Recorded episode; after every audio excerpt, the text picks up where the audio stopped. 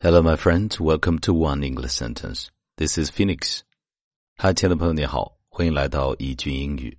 我是你的朋友孟非 Phoenix。首先，还是来复习上期的句子。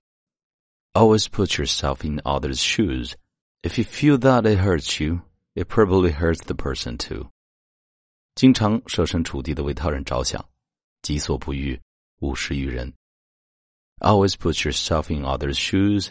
If you feel that it hurts you, it probably hurts the person too.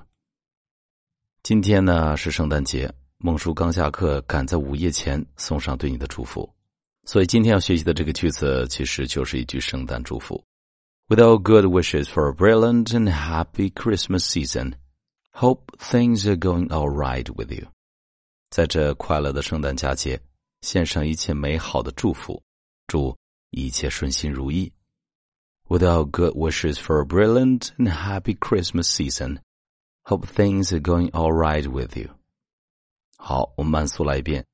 With all good wishes for a brilliant and happy Christmas season. Hope things are going all right with you. With all good wishes for a brilliant and happy Christmas season, hope things are going all right with you.